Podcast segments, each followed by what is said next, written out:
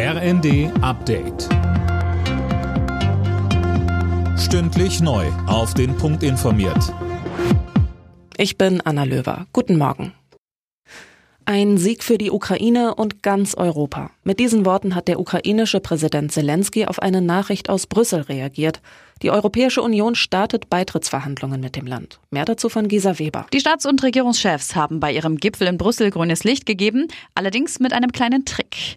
Nicht dabei war Ungarns Regierungschef Orban. Er hatte für die Entscheidung den Sitzungssaal verlassen, sodass die verbleibenden 26 Mitgliedsländer eine einstimmige Einigung treffen konnten. Orban lehnt die Aufnahme von Beitrittsverhandlungen mit der Ukraine weiter ab. Weitere Finanzhilfen für die Ukraine kommen dagegen vorerst nicht zustande. Ungarns Regierungschef Orban legte ein Veto gegen die zusätzlichen Mittel in Höhe von 50 Milliarden Euro ein. Erst im Januar beraten die 27 Staats- und Regierungschefs wieder über weitere Gelder für die Ukraine. Wer sein krankes Kind zu Hause betreuen muss, bekommt die Bescheinigung dafür ab Montag auch per Telefon. Ein Praxisbesuch ist nicht mehr nötig, sofern das Kind nicht schwer erkrankt und der Praxis bekannt ist. Das haben die Kassenärztliche Bundesvereinigung und der Spitzenverband der gesetzlichen Krankenkassen mitgeteilt. Die Bescheinigungen sollen laut GKV für maximal fünf Tage ausgestellt werden. Damit sollen sowohl die Eltern als auch die Arztpraxen entlastet werden.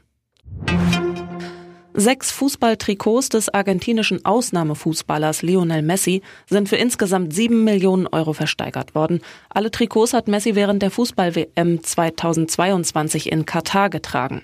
Der Käufer oder die Käuferin bleibt anonym.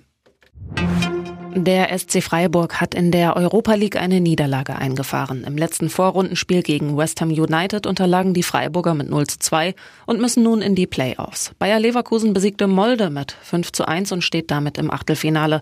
In der Conference League unterlag Eintracht Frankfurt beim FC Aberdeen 0 zu 2. Alle Nachrichten auf rnd.de